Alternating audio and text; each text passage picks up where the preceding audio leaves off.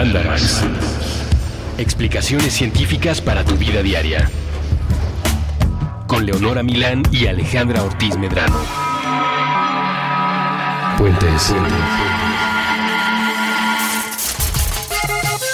Hola a todos, este es el Mandarax número 036 y nuestras cuentas no nos fallan y no nos engañan. Como usualmente ocurre. Por fritas, ¿no? Me ha pasado más de una vez. Ajá, exacto.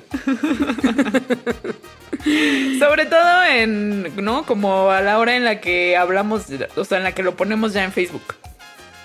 Esa es la hora en la que todo sale mal, generalmente. Porque en Facebook casi todo sale mal. Facebook es un lugar donde todo puede salir mal, como en otras redes sociales, pero peor porque tiene fotos y tiene estatus que indican cómo está uno de estado civil y tienen likes y tienen comments y tienen Y ahora muchas- tiene, ahora tiene muchas formas de dar like o dislike, o, o sea, como emociones y así. Eso me confunde. Me confunde también. porque la mayoría de esas emociones no son las que me generan los estatus de Facebook, ¿sabes? O sea, no me generan, no me generan cólera, no me generan risa loca, no me generan corazón. ¿Eres una, persona, ¿Eres una persona sin emociones, Leonora?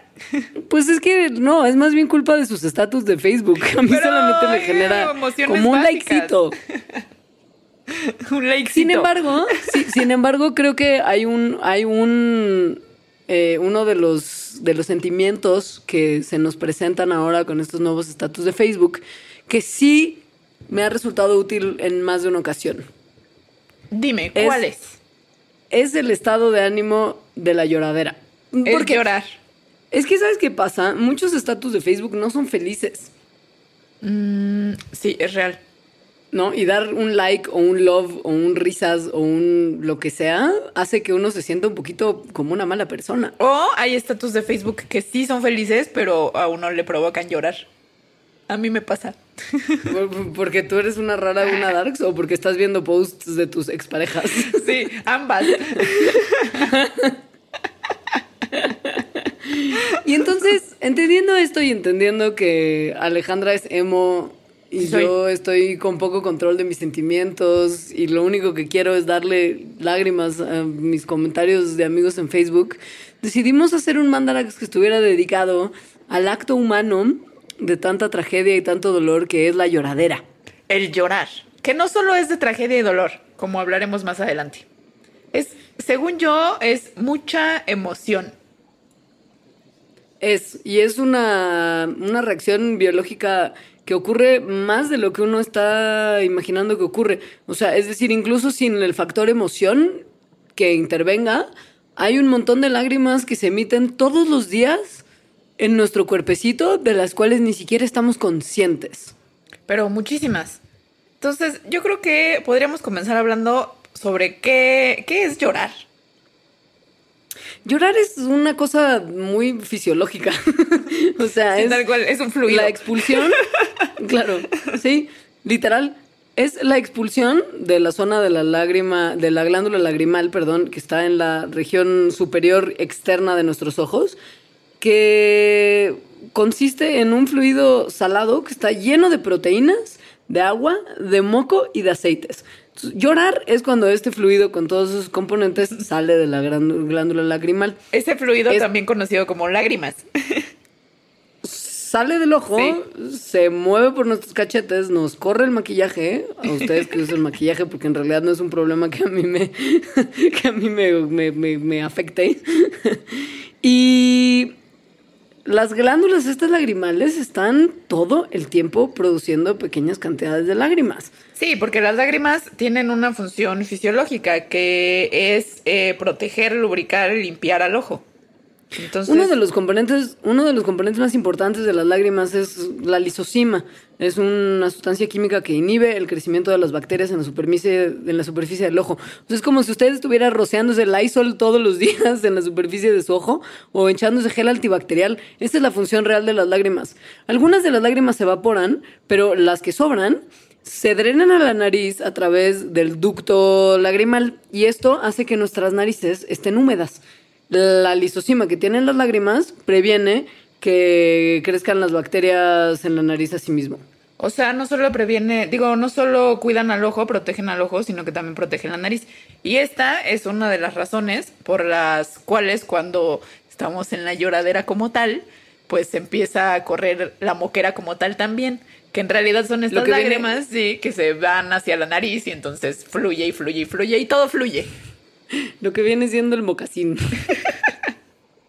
Imagínense cuántos, cuántos montones de lágrimas echamos al día, que cada 24 horas que pasan producimos 300 mililitros de lágrimas, que dan un total de 113 litros de lágrimas al año. Es, es, es mucho, ¿eh? Es mucha lloradera.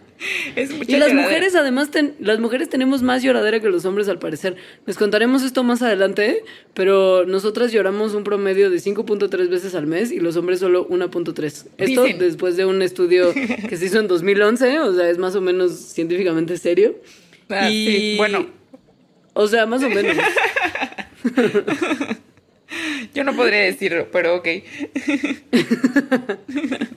Pero bueno, independientemente de si uno es caballero o damita, lloramos todos los segundos de nuestras vidas y producimos los mismos tipos de lágrimas. Tenemos tres tipos de lágrimas que sirven para distintas funciones corporales. Las que les mencionábamos, que sirven como lubricación y desinfección del ojo, se llaman lágrimas basales. Hay otro Estas tipo son de las- lágrimas. Ah, perdón. Ajá. No, no, estas son las que están todos los días, las que protegen y alimentan nuestros ojitos. Eh, hay otro tipo de lágrimas que se llaman las lágrimas eh, de reflejo, que protegen a los ojos de irritantes, como por ejemplo el viento, el humo del cigarro, eh, una cebollita que estás cortando. Estas lágrimas se producen en esos momentos como protección. Y la última versión de lágrimas que tenemos los seres humanos son las que, por supuesto, están producidas por las emociones. Eh, Estas tienen unas cosas especiales, ¿no? Porque implican distintos niveles de estrés y, y, pues, sustancias producidas por nuestro cuerpo en respuesta a ese estrés, como encefalina y como ACTH, que uno de ellos es una endorfina y el otro es un como eh, una, una sustancia que elimina el dolor de manera natural. Como una aspirina natural, ¿no? Como una aspirina natural, sí, como un. Dolac de Ajá, nuestro cuerpecito. sí. Entonces eso puede hacer pues que en realidad llorar sí nos haga sentir mejor cuando es una lloradera emocional. Aunque en... Bueno, esto lo vieron en un estudio que no está del todo claro. O sea, no han podido replicar los resultados de este estudio. Es una hipótesis muy bonita. Puede que sea cierta, pero puede que no también. Ahora, lo que es una locura es que se ha pensado muchísimo. Espera, lo que, es una locura es que estos últimos tipos de lágrimas tienen un nombre increíble. ¿Cómo Al se menos llaman? en inglés. En inglés se llaman psychic. como, como lágrimas psicosomáticas, podría ser. No, pero lo que está, lo que está bien padre es que, y también lo hablaremos un poquito más adelante en este Mandalax, se cree que estas lágrimas pueden tener que ver con un mecanismo de señalización que los seres humanos tenemos para mostrarle a los otros seres humanos cómo nos sentimos. O sea, es como una señal de alerta Sí, de que le estamos pasando mal. sí. Y mira, yo soy muy crítica con todas estas cosas de como de psicología evolutiva porque me parece que la mayoría son de la peor ciencia que se hace en el mundo. Pero esta en particular sí me parece que tiene mucho sentido. Y sí, al rato platicamos. Ahora, para explicarles a ustedes cómo es el proceso de llorar, vamos a simular algo que todos nosotros hemos vivido. En este escenario, en este escenario hipotético, yo voy a romper con Alita. Yo no sabía esto. Alejandra, pero es que esto no puede seguir así. Pero de verdad Es no que- me lo esperaba, oye. Pues así son los rompimientos, Alejandra. No eres tú, soy yo. Qué horror. Bueno, esto evidentemente rompe profundamente mi corazón, profundamente. O sea, no, ¿Qué gra- no lo esperaba. Eres tú, soy yo, la frase, la frase más trillada y chafa que puede existir. Y además, como soy muy chillona, como ya dijimos al inicio del programa, pues obviamente voy a llorar. Al momento de recibir este golpe tan fuerte que le di, tan de sorpresa y además que Alejandra piensa que no es merecido No, claro que que ella no. ha hecho. Además acabas de decir que eres tú, no soy yo. Pero todos sabemos que eso es una mentira. Y que al decir no eres tú, soy yo, sí eres tú. Ok, soy yo.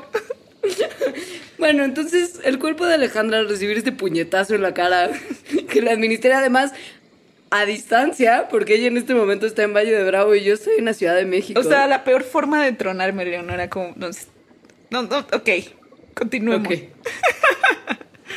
El cuerpo de Alejandra empieza a volverse loco y empieza a producir lágrimas. El sistema lagrimal, que está al lado de su globo ocular, que funciona, como ya lo mencionábamos, como un sistema que segrega lágrimas y también un sistema excretor que las expele, empieza a producir una lagrimita. Si Alejandra parpadea mientras esta lágrima se produce, va a recorrer el líquido a lo largo de su globo ocular, creando una especie de capita protectora. Ahora, Ahora. esto no se queda así. Bueno, aquí lo interesante más bien es como, ¿por qué un proceso que ya explicamos es fisiológico y tiene como función lubricar, limpiar, etcétera? Y que además esta función la tienen otros animales también. ¿Por qué en los seres humanos una cosa emocional como esta horrible eh, tronadera que me acabas de aplicar? eh, ¿Por qué algo emocional dispararía esta, esta función fisiológica? ¿Cómo, ¿Cómo está esa conexión? ¿Cómo se hace? Ahorita nos explicas, pero tengo que terminar de explicarle a la perdón. gente qué demonios pasa con esa lágrima que estaba creando una pequeña... ¿Ves? Por eso termino contigo, güey. Ya vi que sí soy yo.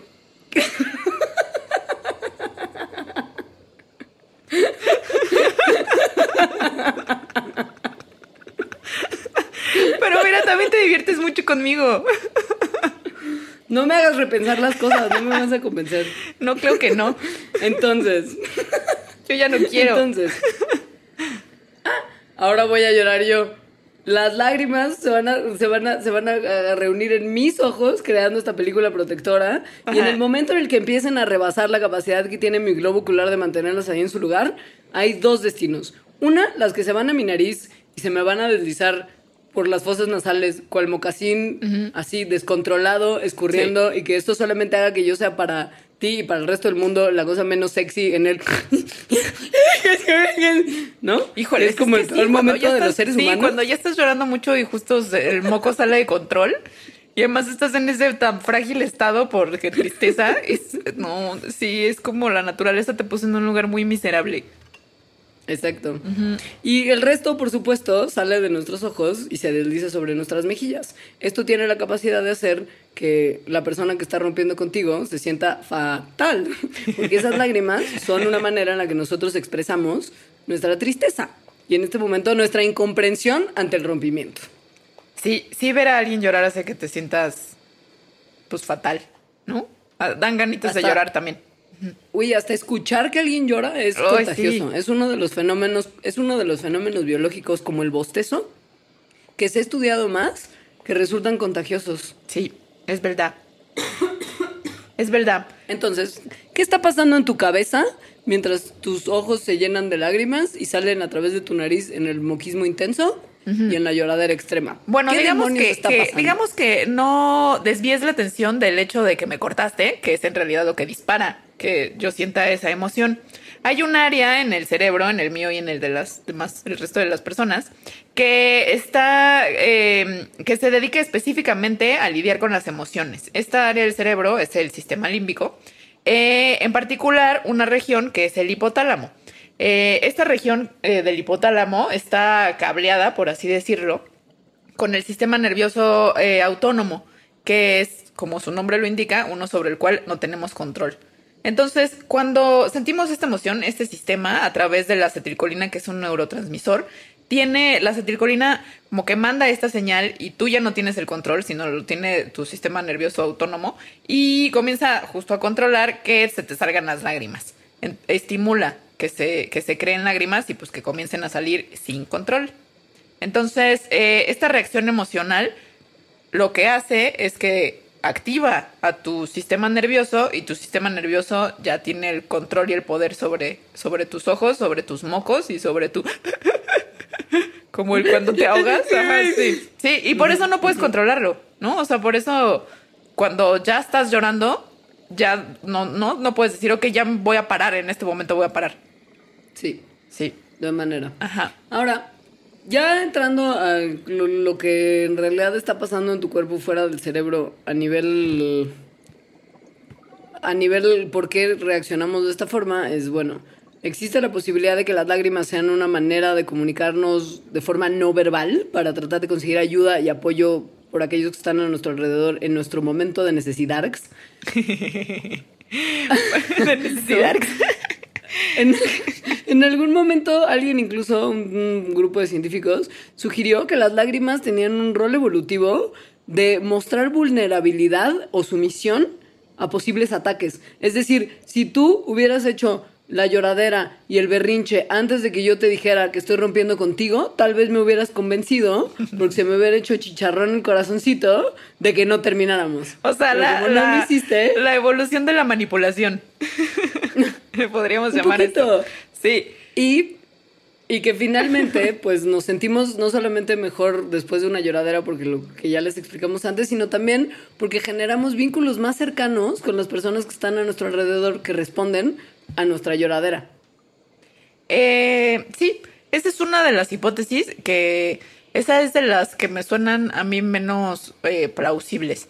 Hay otras, ajá, porque no, Cuando- como que cuando se habla de evolución de cosas psicológicas, pues está pues, casi que imposible comprobarlo, ¿no? Y más bien son como cosas que ahí medio construyes sobre una cosa que tú ya pensabas. Eh, y entonces confirman lo que pensabas. Bad science, bad science.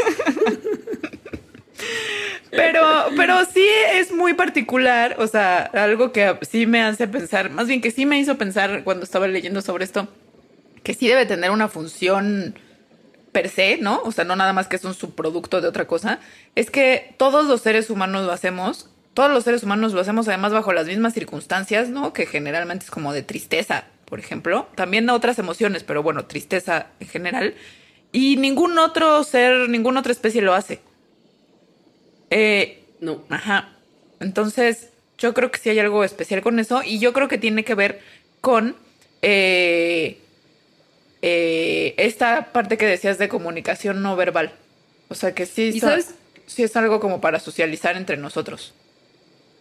Es una cosa bien interesante el momento en el que uno piensa esto, no desde la perspectiva del adulto con el que acaba alguien de terminar y entonces está llorando sin control viendo Notting Hill o Love Actually o alguna de esas películas comiendo un galón de helado de Ben Ajá. Jerry's, sino cuando uno estudia la forma en la que lloran los bebés. Esto es bien interesante, porque uno podría pensar que los bebés todos lloran igual y de la misma manera siempre, porque están haciendo ruido, porque es una reacción natural a las cosas que les molestan, ¿no? En su cuerpecito de larvas humanas.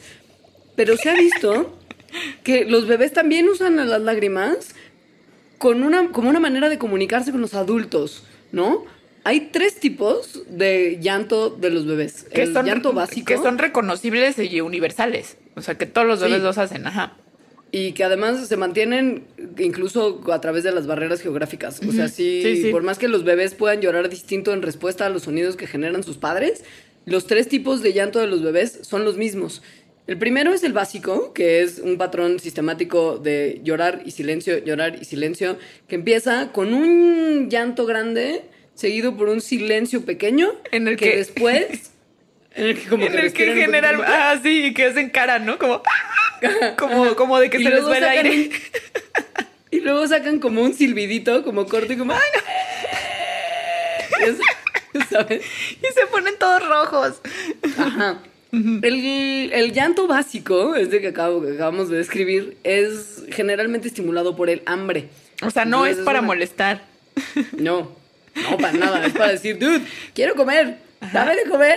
O sea, es para, es para decir que tienen una necesidad muy básica que tiene que saciarse en ese momento. Exacto. Ajá. Ahora, el segundo tipo de lágrimas y de llanto de los bebés es el llanto enojado. Que también, Este según yo, su- sí es su- reconocible también. O sea, te das cuenta cuando un bebé está Sí. llorando de coraje. Ajá. Esto es porque saca más aire del que tiene, en su- o sea, del que, el que tiene en su cuerpecito a través de las cuerdas vocales y esto lo convierte en un sonido mucho más fuerte y mucho más abrupto que el llanto básico. Y tiene el mismo patrón que el básico, sin embargo, los diferentes componentes tienen distintas longitudes. Silbidito más largo y más enojado, llantito más largo y más enojado, silencio más largo y con más caras de realmente estoy enojado porque soy una larva humana que está muy molesta. O sea, es cuando se privan, ¿no? Sí, sí, pero pues que, que, que se privan como por algo que no significa una cuestión de alerta para los padres, porque finalmente es el bebé demostrando attitude, ¿no? Bueno, sí puede ser de alerta, ¿no? Porque supongo que si están Claro, enojados claro. es porque hay algo que los está molestando, ¿no? No. Claro, sí. pero Ah. es que hay, es que el tercer tipo de llanto de los bebés, que es el llanto del dolor, Oh. es un así grito rabioso y fúrico inicial y después guardan el aire dentro de su cuerpo, así como que se aguantan y no, no exhalan como en el otro tipo, en los otros tipos de, de llanto, sino que guardan el aire adentro como también en una cosa de contención que es muy fácil de distinguir por los papás. Por ejemplo, o sea, los papás ya empiezan de manera instintiva a reconocer entre los distintos tipos de llanto de sus bebés y por lo mismo saben más o menos qué demonios les está pasando. A las tías que no tenemos idea de qué está ocurriendo en la mente de la criaturita porque solamente convivimos con ellos como cinco minutos al año, entonces parece siempre que tienen el pañal en su- como hecho pues un desastre. Mientras que los papás saben reconocer perfecto qué está pasando por la mente de sus cachorros. Sí. Y eso, como estábamos hablando eh, de que el llanto ya en adultos, o sea, en nuestra especie, eh, parece que sea una cosa de comunicación, a mí me hace mucho sentido porque los humanos tenemos muchas características, eh, o sea, comparados con los chimpancés, por ejemplo, tenemos muchas características como de cachorro, o sea, como que somos medio larvas toda nuestra vida. No tenemos pelo, por ejemplo, ¿no? En todo el cuerpo y tenemos como rasgos en la cara y, bueno, muchas otras cosas. Entonces, eh, eso fue importante evolutivamente porque justo permitió, por ejemplo, que el cerebro se siga desarrollando muchos más años que en otras especies, ¿no? Porque seguimos siendo como niños, niñotes. Entonces, Claro. creo que hace mucho sentido con esto de llorar, o sea, justo porque las otras especies también lloran cuando son cachorros, solo que después ya no, ¿no? O sea, tienen otras formas de comunicación. Entonces Tiene nosotros, sí, nosotros eh, re- re- sería, ¿no? Como otra de estas características que se retienen de infantiles, tal cual. Ahora, para ya darle un cierre a esta parte inicial de qué es lo que está pasando dentro de nuestro cuerpo cuando lloramos y la cuestión más fisiológica, decirles que debido a la parte del cerebro que se activa, la parte del sistema nervioso en realidad que se activa, que es el sistema nervioso simpatético, cuando lloramos, Simpático, pasan un montón de otras cosas automáticas, como que aumenta nuestro ritmo cardíaco, empezamos a sudar, empezamos a respirar más lento y nos sale este efecto que es como el nudo en la garganta, que es horrible. ¡Ay! Se siente muy feo, sí. Ajá, Ajá. y que se conoce como la sensación globosa. Sí. Todo esto pasa cuando este sistema nervioso simpático se activa, que es el de el sistema nervioso de la emergencia, como de pelear o huir. Se está activando en respuesta a la situación del rompimiento, en este caso que yo estoy sometiendo a Alejandra a Sí. vivir. Entonces, y se sí. producen las lágrimas psíquicas. Estas, sí, o sea, justo las lágrimas psíquicas se, no están controladas por el sistema nervioso autónomo. Eh, pero las otras cosas que pasan cuando lloras, cuando lloras no estás como con cara, con poker face y lágrimas corriendo por tu cara, ¿no? o sea, sino que, eh, ¿no? Tu respiración, tu ritmo cardíaco aumenta, pasan muchas cosas y eso es lo que está controlado por el simpático. Que te está informando, o sea, el simpático es en general lo que te dice cuando hay una situación de peligro, huye, ¿no? De peligro. Ajá. Entonces, Ahora, ajá. es como huye de este Pues eso. break up. Sí. Huye de aquí. Huye. No se va a poner mejor. ¿Quieres, quieres, que, ¿Quieres huir en este corte? Porque Sí. yo creo que es muy buen momento para hacer un corte y que te recompongas de la noticia tan terrible que te di. Ya me recompuse, ¿eh? ya te superé. Podemos. ¡Qué podemos- perra! sí, seguimos después Ay. del corte. ¿Cuánto te importa nuestro amor? Perra maldita. Ahorita volvemos.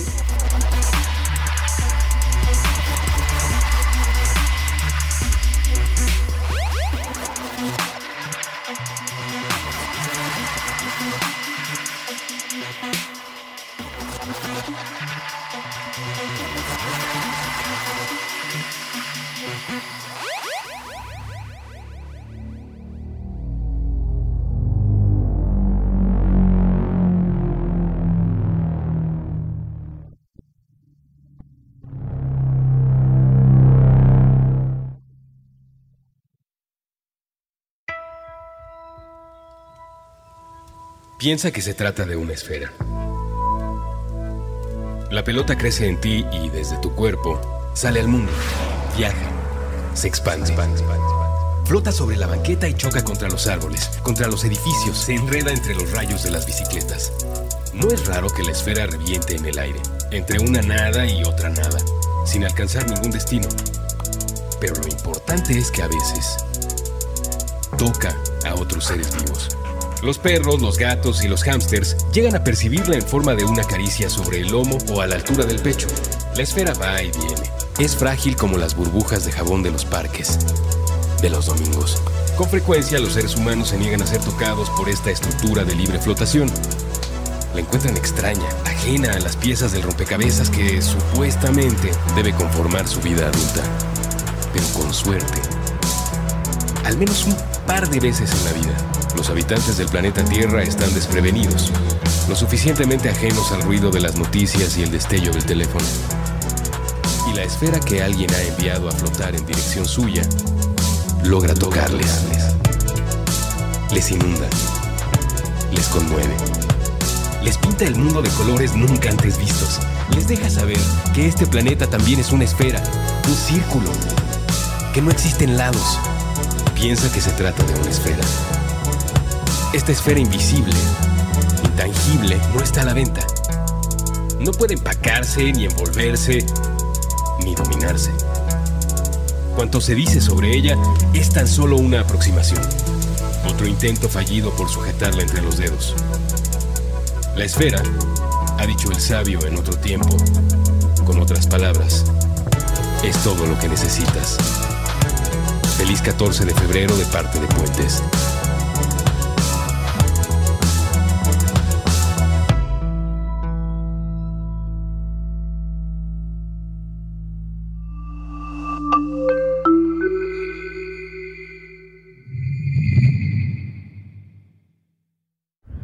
Mejor escaparate, mejor escaparate de la cultura urbana es la calle. El cerebro. Con Jorge Zabarripa. Todos los lunes nuevo episodio a la una de la tarde. Puentes.me.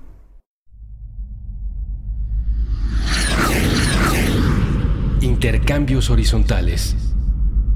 Puentes.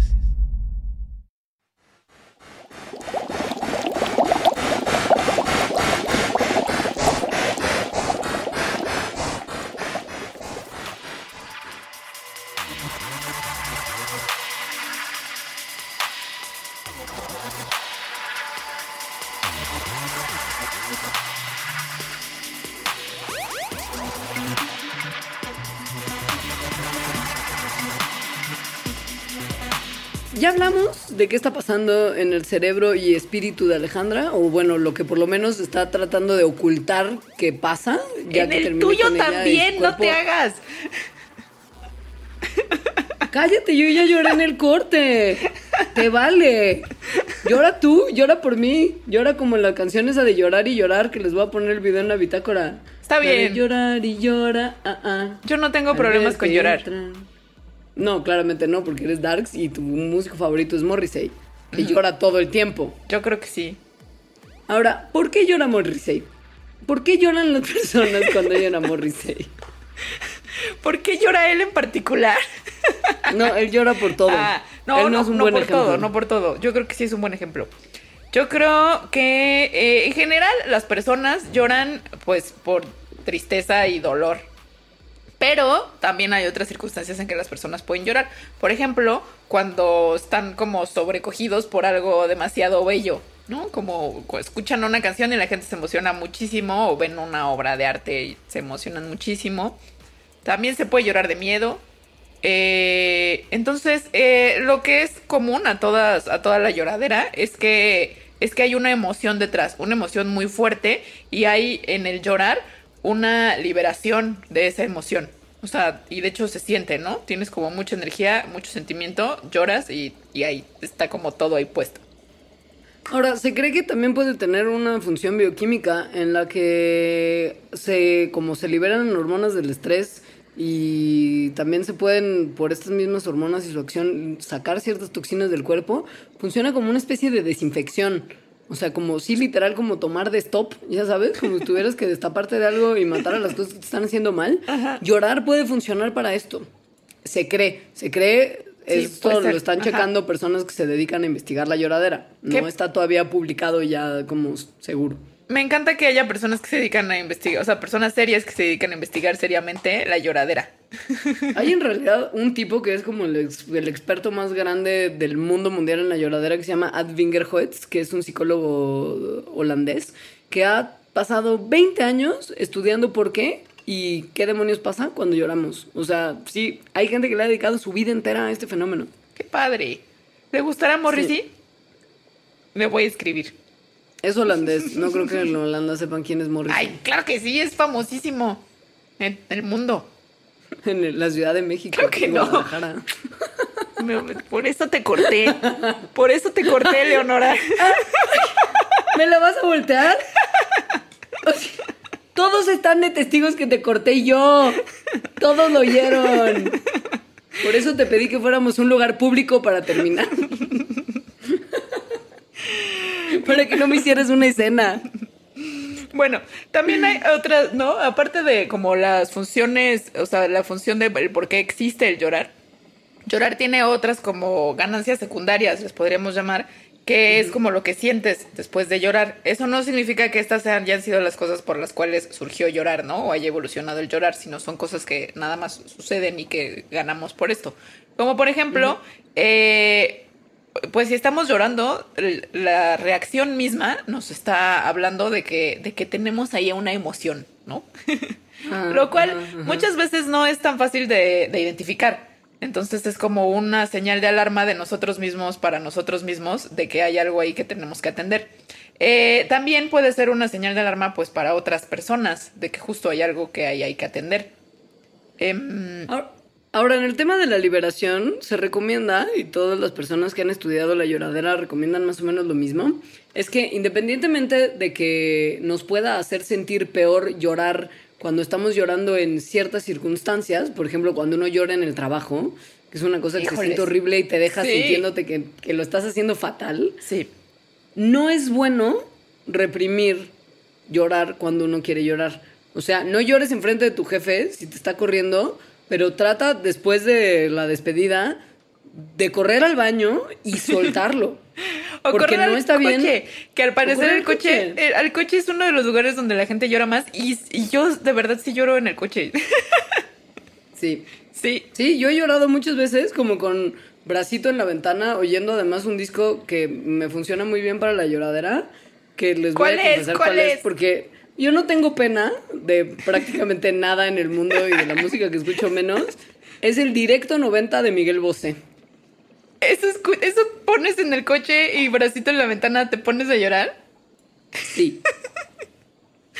¡Qué padre! Por eso, por eso terminaste conmigo, ¿no? No, esto, esto habría sido un plus, de hecho. Me habría hecho reconsiderar las cosas en su momento. Pero Pero bueno, sí. cómo se volteó la tortilla. reprimirse, reprimirse las lágrimas por completo, es decir, cancelarlas totalmente cuando uno siente esa emoción, sí, no es bueno. Se, eh, hay que buscar el momento y la situación. Y llorar en general hace sentir bien, pero hay situaciones en las que esto es particular, o sea, en que hace sentir mejor y hay otras en las que hace sentir peor y tiene que ver como con el ambiente social o la situación social en la que estás. Por ejemplo, si estás en el trabajo, es muy probable que la sensación que te haga sentir el, el llorar, es decir, incómodo o ridículo o débil o no sé, muchas cosas, te hagan sentir peor después de llorar. En cambio, si estás con tu mejor amiga, entonces llorar te puede hacer sentir mejor porque la situación es muy distinta. También se ha visto que las personas, que llorar con una sola persona que te está acompañando, te hace sentir mucho mejor que llorar cuando hay dos o más, ¿no? O sea, cuando hay dos o más Pero- como que ya se pone más rara la- y no te sientes tan bien. Pero llorar solo no hace que uno se sienta tan bien. Ajá. Al parecer es una cosa que estamos haciendo para los demás. O sea, si yo lloro sola oyendo a Miguel Bosé, no me voy a sentir tan bien que si le pongo a Alita mi disco de Miguel Bosé, mientras le pido que por favor vuelva conmigo, porque ya me di cuenta que le extraño. Ah, ¿verdad? Ah, ¿verdad? ¿verdad? Así son todos, todas, todos. Todo, todo XS. Como panda. Ajá. o todas arrobas, ya sabes, como que, como que es A y O a la Me vez. gusta, me gusta más la X. Más, Porque sí. eres anarquista por emo y por el under. Ahora, hablemos ya, del, hablemos ya de la evolución y hablemos justo de las cosas que ha estudiado este señor Advinger Hoetz, que les adelantábamos que era el rey, de, el rey de la sabiduría de la llorazón. Porque hay un montón de, de hipótesis que vienen desde que, desde... O sea, Darwin trató de explicar la lloradera y falló. Pero es, que no la- es que justo la perspectiva de Darwin es como la que según yo se tiene que adoptar en casi todas las cuestiones, en, en- todos los rasgos. Primero tienes que pensar, no tendrías que pensar más bien en que es una adaptación, ¿no? En que tiene una función. O sea, hay que probar que la tiene. Entonces esto es como lo que dijo Darwin sobre llorar. A él le pareció que era un resultado accidental, por así decirlo, incidental, de que secretamos lágrimas eh, y entonces sucede, o sea, sucedió por casualidad entonces que como que se reclutó esa función para esta otra cosa de llorar.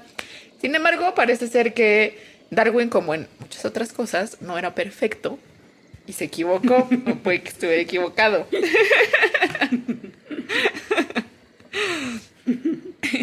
Sobre todo por investigaciones que se han hecho recientemente, ¿no? En las últimas décadas. Que han dado, ¿no? Como varias hipótesis de por qué la capacidad de llorar, o sea, no de producir lágrimas, ¿no? Sino como de esta conexión emocional y llorar y el moco y hacerle, ¿no? Eh, Es una, podría ser una ventaja adaptativa que tiene que ver con que pues, somos animales eh, sociales. Claro. Hay hipótesis que van desde la del mono acuático. No, que, es una cosa rarísima. Sí. Es una cosa rarísima, pero que dice que las lágrimas eran una adaptación a nuestra vida en el agua salada. Sí. Está súper Atlantis y súper cómics de Semen rarísimo. La hipótesis del mono Pero- acuático es muy loca. Algún día hablaremos de ella, es muy loca. Pero también está eso de que de repente las lágrimas que son visibles además pueden servir como una especie de bandera blanca hacia los agresores potenciales que tenían los homínidos. Es decir, que era como decirles, no, no te puedo hacer daño, mira cómo estoy llorando y soy súper inocente y súper dócil. o tengo ¿No? algo mal en el ojo. Ajá, ¿no? O tengo y, algo y mal estoy en el enfermo, ojo. sí. Lo cual también está, no, me parece un poco jalado de los pelos. Pero, Pero bueno, Sí, podría, Está también sí. la cuestión de que, o sea, claro, podría ser, pero tiene más sentido, por ejemplo, pensar en el tema de que como las lágrimas tienen esta cosa desinfectante, funcionaron para mantener los ojos húmedos y libres de bacterias que nos harían daño y que probablemente ya que no había gotitas de cortisona y de antibióticos en su momento, nos hubieran dejado muy incapacitados Sí. en caso de que la infección se convirtiera en algo prevalente. sí. Y también está interesante verlo desde la perspectiva de, de este investigador holandés que ya mencionaste, que es Ad Bingerhoutz, que no sé si así se diga, que tiene...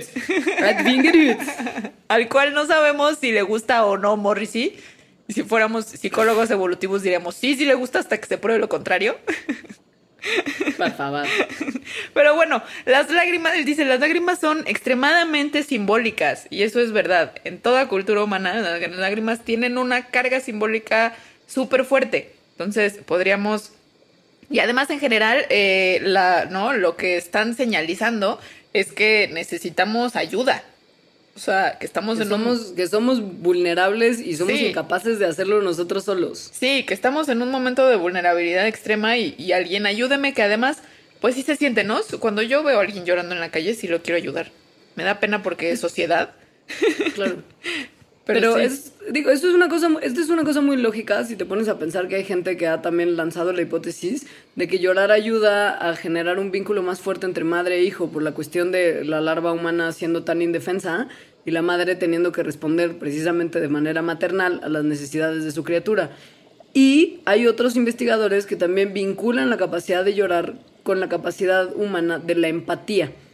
¿No? Este momento Ajá. en el que nos volvemos especialmente receptivos y comprensivos de las emociones de otros y que en, en nuestras mentes y en nuestros corazoncitos afectados desencadenan un montón de otras emociones. Por ejemplo, si tú te sientes identificado por las canciones tristes de Miguel Bosé, puedes llorar durante música que te- o te entristece o música que te inspira. Pasa mucho de repente cuando oyes ciertos movimientos de música clásica que son muy épicos y muy salvajes, o una canción de Arcade Fire tocada en vivo, en el cual, ¿sabes? Here comes the night time, y entonces todo el mundo hay tambores, y entonces quieres llorar de emoción. Ajá. Es porque la empatía y nosotros y la lloradera. Eh, y todo esto suena muy bien, sin embargo, no es del todo suficiente. Porque llorar en realidad te podría, o sea, eso te pone en una situación vulnerable, lo cual puede ser riesgoso. Y además también estás haciendo, pues hay un ruido que le puede a llamar a tus depredadores. O sea, pensemos en el contexto en el que esto evolucionó, no es ahorita las ciudades y en un concierto de Arcade Fire. Eh, entonces, se necesita más, ¿no? Para explicar, para, para poder explicar evolutivamente cómo esto pudo haber evolucionado. Y lo que podría hacer es que justo es una señal vocal eh, que no, bueno, más bien, es una señal visual que algunas veces acompaña de lo vocal, pero no necesariamente, y que y lo vocal puede ser sutil, ¿no? Si no estás O sea, que como muy bien, dado al claro, más bien, Ajá. más bien sustituye, sustituye la señalización tan vocal que tenemos cuando somos más niños. O Ajá. es la diferencia de cómo lloran los bebés y cómo lloran los adultos. Exacto. Ya que cuando uno es mayor, está en mayor riesgo si hace más ruido, Ajá. se sustituye la manera de llamar la atención y señalizar que se tiene en la infancia, que es un lagrimeo como mucho ruido y mucha molestia, que cuando te toca un bebé atrás del avión no quieres arrancar Ay, no. las patitas. Entonces, ¿No? sí, Cuando se sustituye, grandes, sí, se sustituye estos como gritos de ayuda por lágrimas de ayuda, ¿no? Y por, pues igual y un, ahí, eh, ¿no? Un sollozo, pero que no es, eh, ¿no? No es tan loud, o sea, no es tan fuerte. Entonces, eh, eso justo, entonces, sería como una señal visual que calladita, entonces que los otros te podrían estar ayudando sin que estuvieras llamando a los demás depredadores. Es verdad. Esa, esa me parece muy lógica. De Y finalmente, pues este tema de que el que las lágrimas se sientan más padres cuando estamos solos, digo, cuando no estamos solos, Ajá. cuando estamos solitos, Sí. tiene que ver con, con esta cuestión de vínculos emocionales más cercanos para lo que pueden servir. Que es precisamente lo que se desprende de que haya cambiado esta interacción a algo visual, que funciona mucho mejor en interacciones cercanas. ¿no? no es una cosa tanto como de depredador, sino como de crear vínculos sociales más resistentes. Ajá, exacto. Eh, Ahora, Ajá.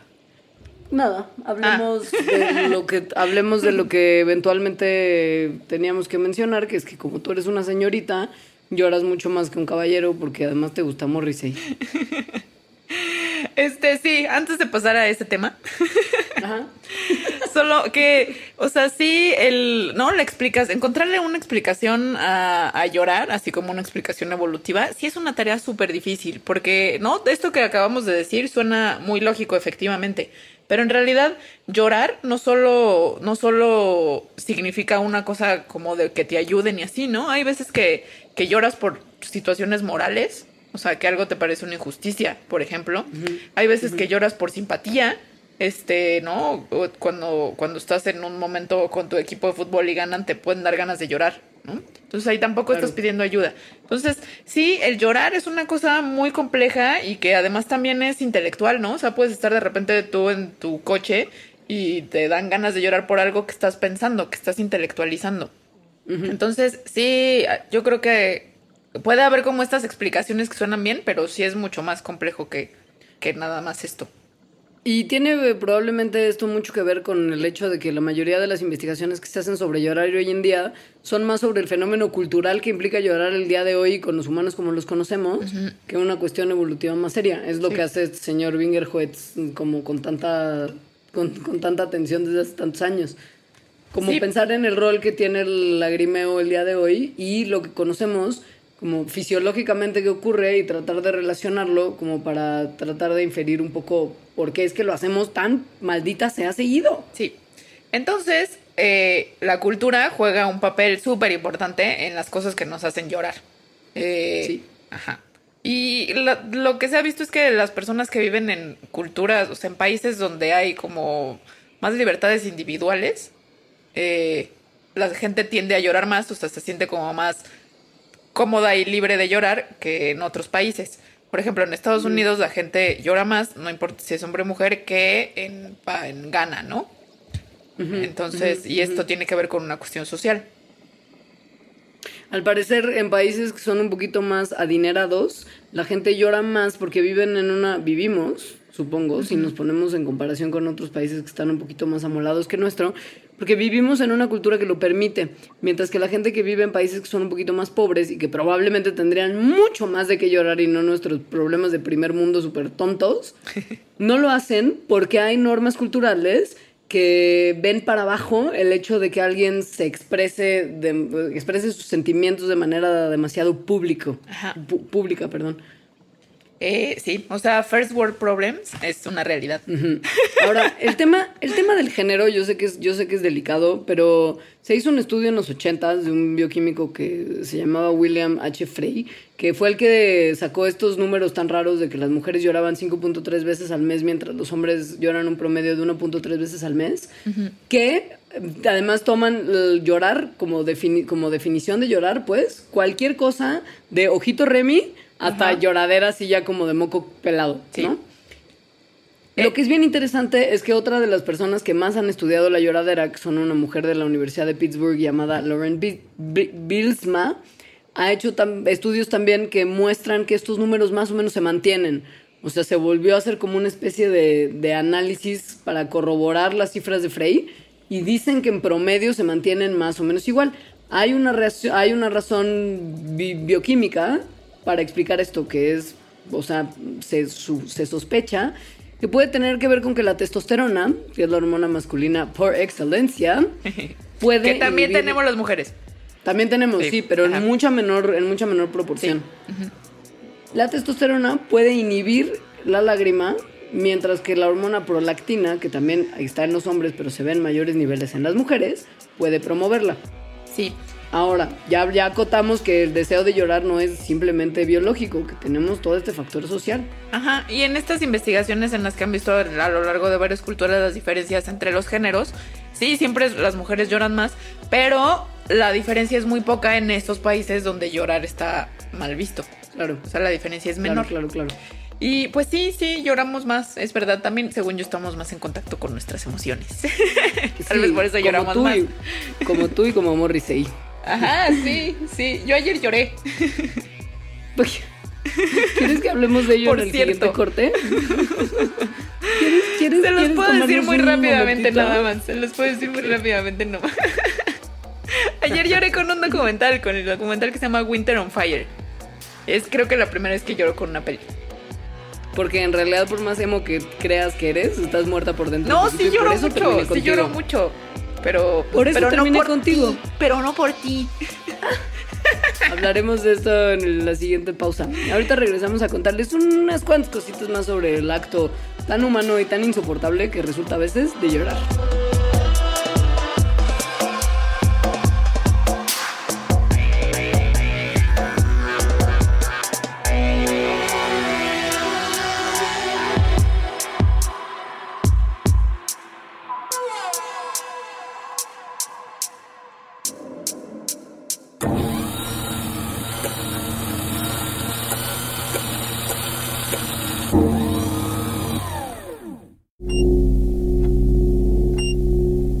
Durante los primeros tres minutos solo podía pensar en su dignidad y el frío que sentía en las plantas de los pies.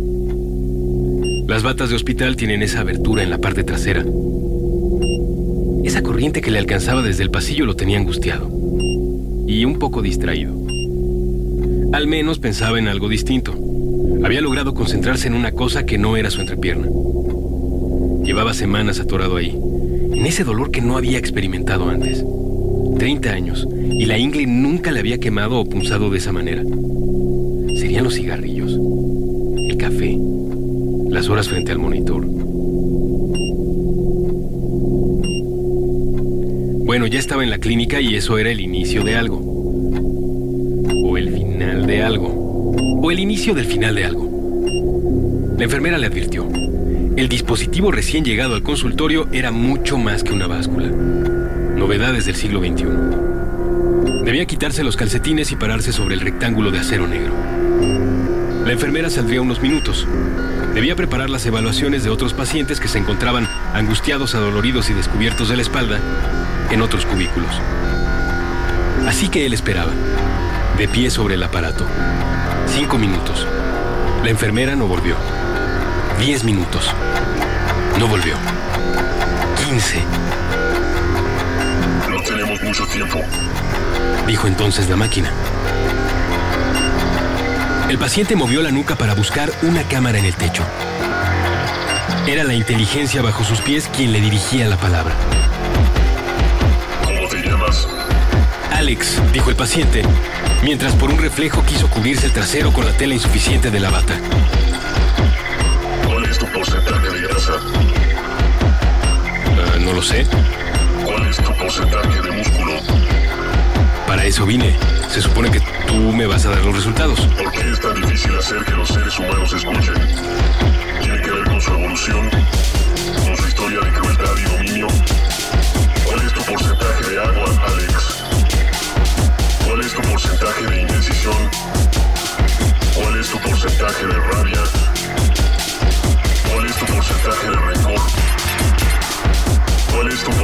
Porcentaje de soledad?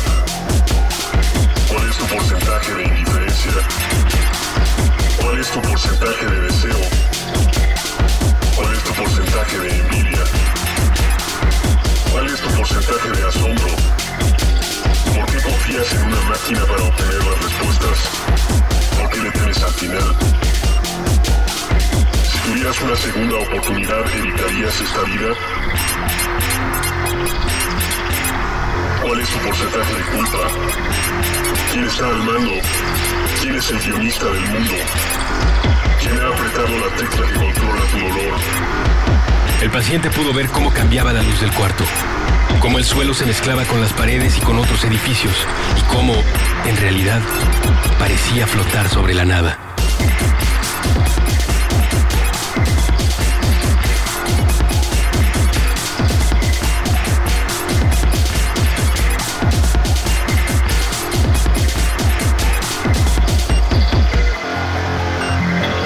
Quizás solo era un efecto de ese aire frío que doblaba por el pasillo y le llegaba helado por la espalda mientras él se quedaba allí, hincado sobre el rectángulo de acero negro. Su dolor no estaba ya dentro del cuerpo, sino esparcido por todas partes, en un punto que no podía señalar con el dedo. Cuando la enfermera abrió la puerta, encontró una bata color menta abandonada sobre el suelo. En su reporte, anotó también el equipo faltante.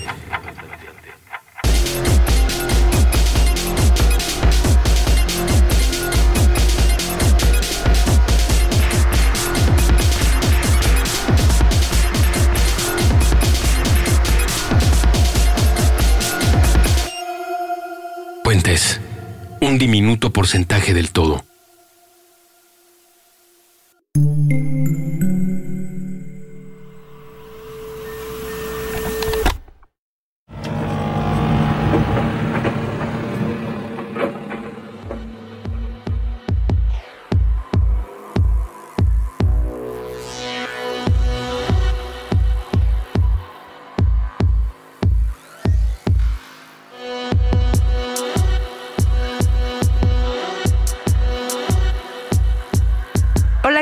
¿Llorando? Alejandra, ¿estás bien? Sí. no ha derramado ni una sola lágrima por ti, Leonora. Pero ¿qué tal ese nudo en la garganta? Ahí lo tienes. ¿Cuál? Lo puedo, ¿Cuál? lo puedo hasta ver en el, lo puedo ver hasta en el video del hangout en el que estamos haciendo esta grabación. Ese nudo en la garganta es horrible. Se siente peor que llorar, según yo. Sí. Sí, duele. Da mucha ¿no? impotencia. Duele, además. Y Sí. como que entonces quieres hablar y no puedes porque pues, nudo en la garganta. Se siente muy feo. ¿Qué es ese nudo en la garganta? El nudo en la garganta tiene que ver con nuestro sistema nervioso autónomo. Cuando estamos o asustados o tristes o sacados de onda, nuestro sistema nervioso autónomo se va a la alerta máxima para tratar de manejar la amenaza que pueda hacer que nos esté en ese momento afectando, ¿no? Aumenta nuestra tasa cardíaca para asegurarse que tenemos la suficiente sangre en nuestros brazos y piernas para huir. Evita que nuestro estómago haga un proceso digestivo porque tal vez en algún momento tenemos que justo huir y tener que parar a hacer algún tipo de cuestión de baño nos per- haría perder tiempo precioso. Bueno, y porque, y porque por ocupa mucha supuesto- energía. Ajá. Claro, claro. Y por supuesto, se asegura de que tengamos la cantidad de oxígeno suficiente como para correr, porque pues uno necesita más oxígeno cuando corre. Entonces, se acelera nuestra respiración, se alarga nuestra glotis, que es la abertura en nuestra garganta que permite que pase el aire de nuestra laringe a nuestros pulmones.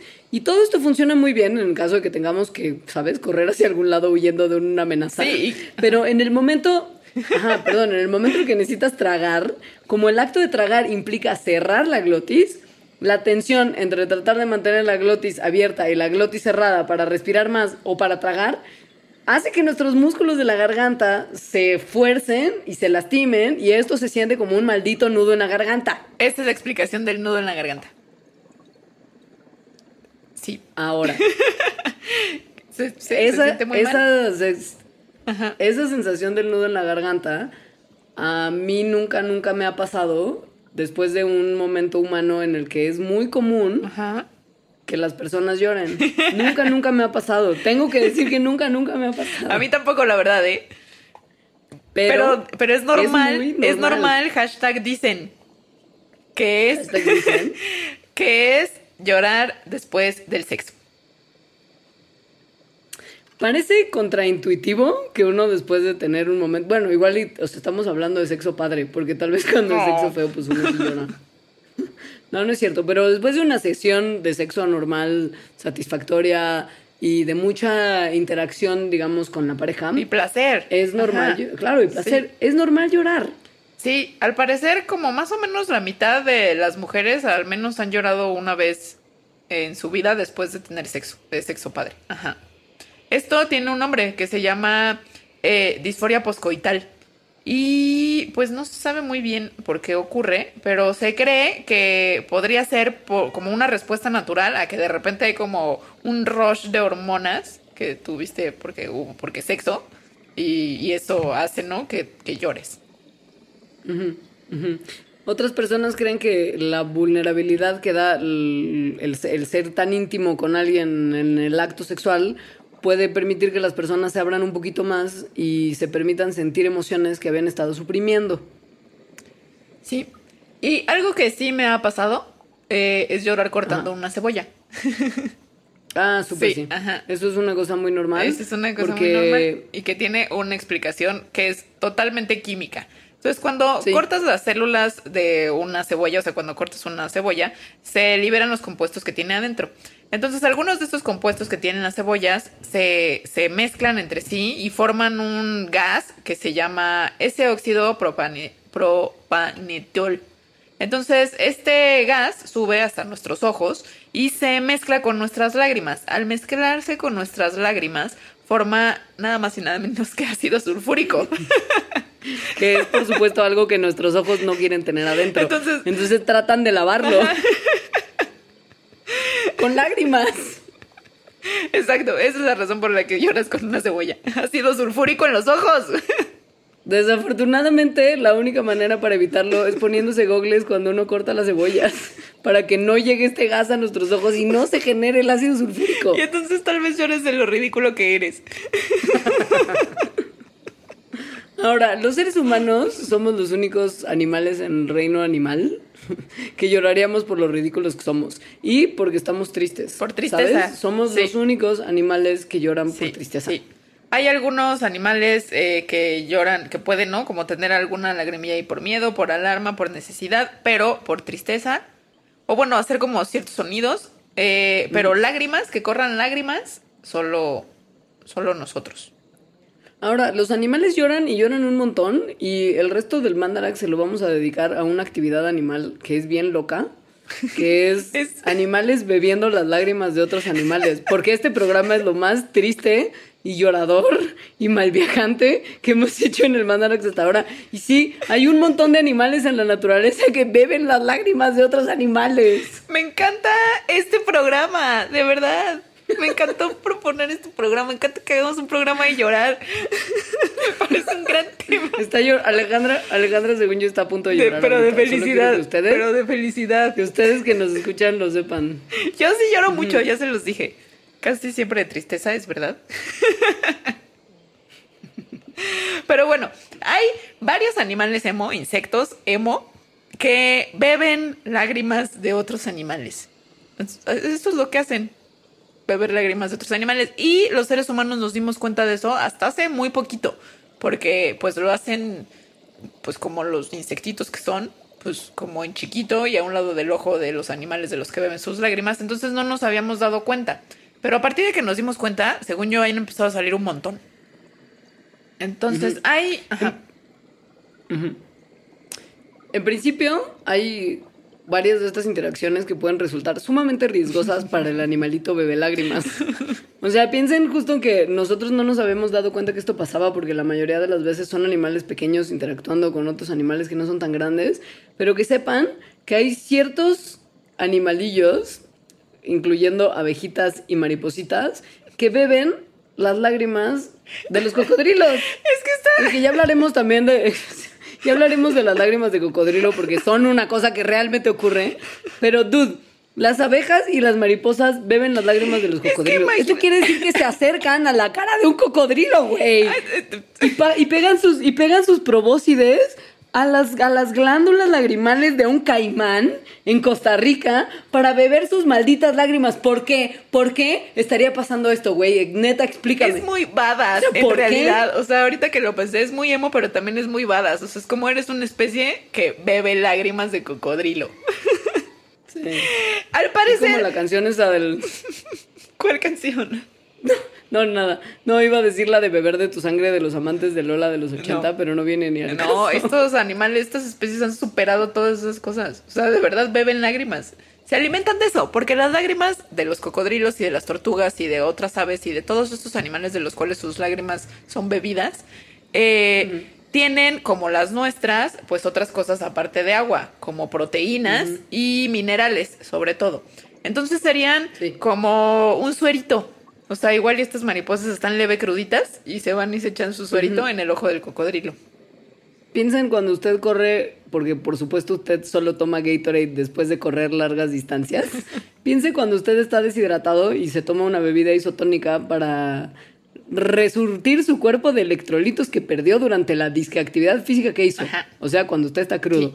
Porque sabemos que es la única actividad física en la que usted toma Gatorade. Sí. Las lágrimas son el Gatorade de la naturaleza para otros animalitos. Y Se ad- ha visto incluso que- que- que hay algunas abejas en Tailandia que beben lágrimas humanas. Ay, no.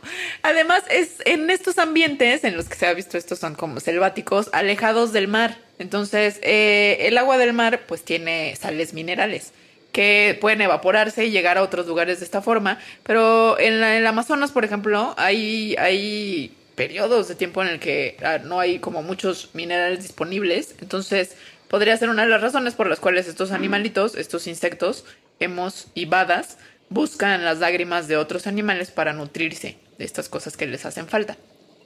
En la región del Amazonas en particular se ha documentado de manera extensa el caso de mariposas que, beben lágrimas de tortuga. Las mariposas tienen una dieta baja en minerales, por lo que acabas de mencionar, que no es el caso de la dieta de las tortugas. O sea, las tortugas como tienen una dieta carnívora y la carne contiene niveles importantes de sal, están todo bien con la cantidad de sal que tienen en sus cuerpos y al momento de llorar y también de realizar otras actividades como hacer pipí, están liberando parte de la sal que ellos tienen, que ellas tienen las tortugas en su dieta de manera normal.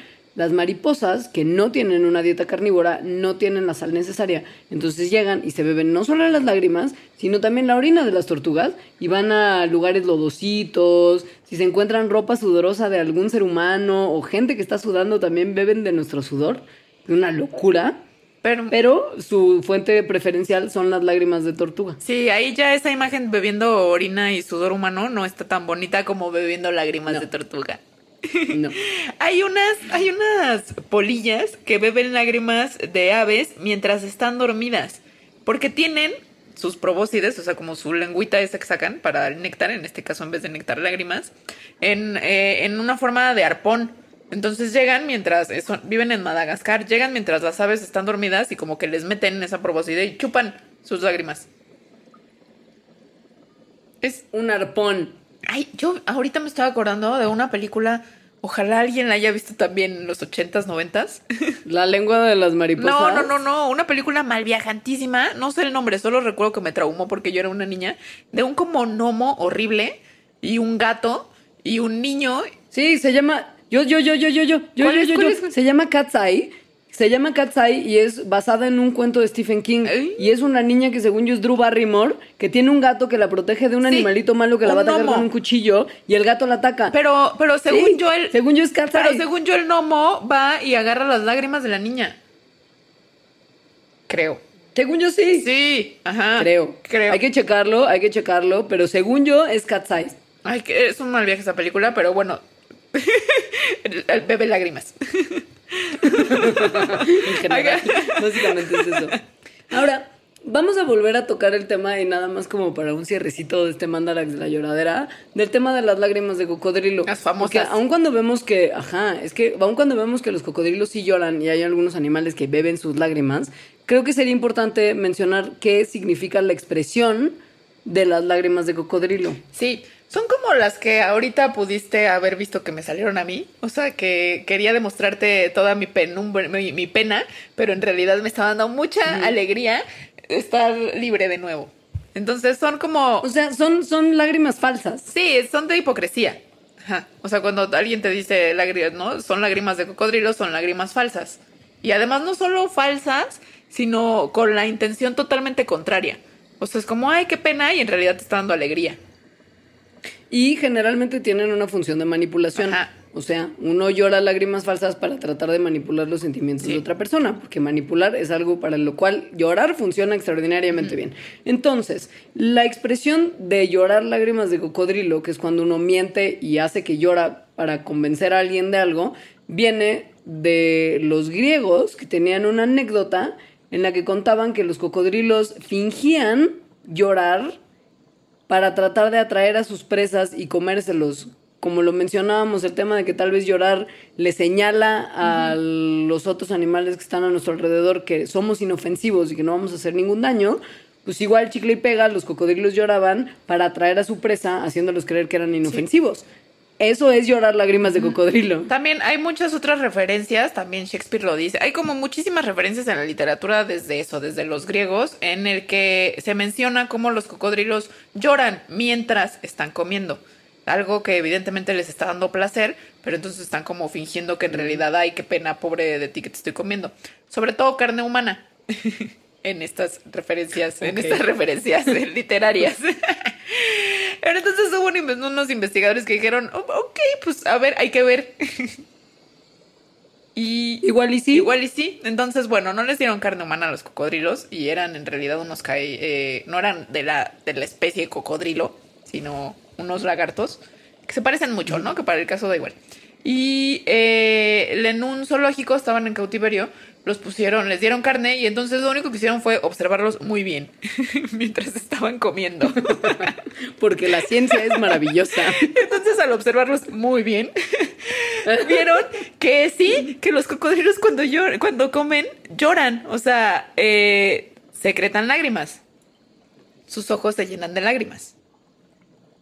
Eh, O sea, es real. es real, es Pero real. No, no lo hacen para, no lo hacen para atraer a sus presas. No, no. Lo hacen como una reacción al acto de comer. Ajá, entonces no saben muy bien, no se sabe muy bien por qué producen estas lágrimas. No tienen, o sea, lo que sí saben es que no tienen que ver con ninguna emoción, ni manipulación, ni nada de eso, sino que puede ser que, eh, bueno, los cocodrilos cuando comen hacen como un sonido como raro. Como Ajá, sí, porque ese sonido viene de que están metiendo aire a través de sus fosas nasales. Entonces las fosas nasales están conectadas con las glándulas lagrimales, entonces podrían estarlas estimulando. Y puede ser que eso haga que se les llenen los ojos de lágrimas. O sea que los cocodrilos sí lloran cuando O comen. sea, sí hay lágrimas de comen. cocodrilo y sí, sí lloran cuando comen. son reales. Sí, es verdad. Pero esto no justifica que usted use lágrimas de cocodrilo para manipular a sus seres queridos. Ni que los cocodrilos- Eso solo sí. significa que usted es una mala persona. Básicamente, sí. Ni que los cocodrilos... Sí, ni que los cocodrilos manipulan a la, a Sí, la no, banda, güey. no, no, no, Ni ¿No? que, ni que sientan pena y alegría al mismo tiempo. O sea, no, nada. Es un proceso totalmente fisiológico de cómo están construidos sus cuerpos de cocodrilo. Y con esa descripción y toda la alegría que nos da haber tenido un mandarax de lloradera, cosa que es tan contradictorio como el emoji que ríe mientras llora, Que fue la palabra del año pasado, según. No sé. el, dic- el diccionario Oxford, Que no es una palabra, es un emoji. es un emoji. Lo cual también es contradictorio. Es muy contradictorio, porque todo es contradictorio. Pero esa es la sensación que nosotros tuvimos al hacer este Mandarax para ustedes y que ha llegado a su Ha fin. llegado a su fin. Bueno, Leonora, eh, ¿Comentarios? Nos vemos no sé cuándo. Luego paso por mis ¿Vas cosas. a llorar otra ¿Vas a llorar, vas a llorar otra vez?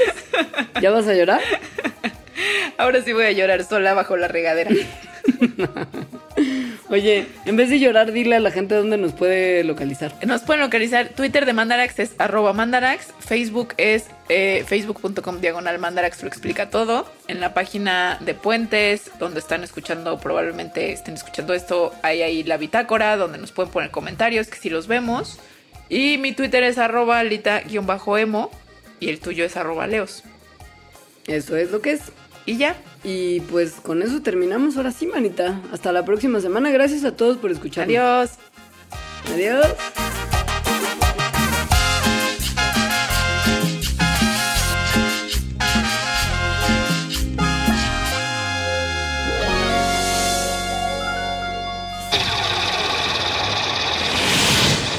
Mandarax. Explicaciones científicas para tu vida diaria. Con Leonora Milán y Alejandra Ortiz Medrano. Puentes.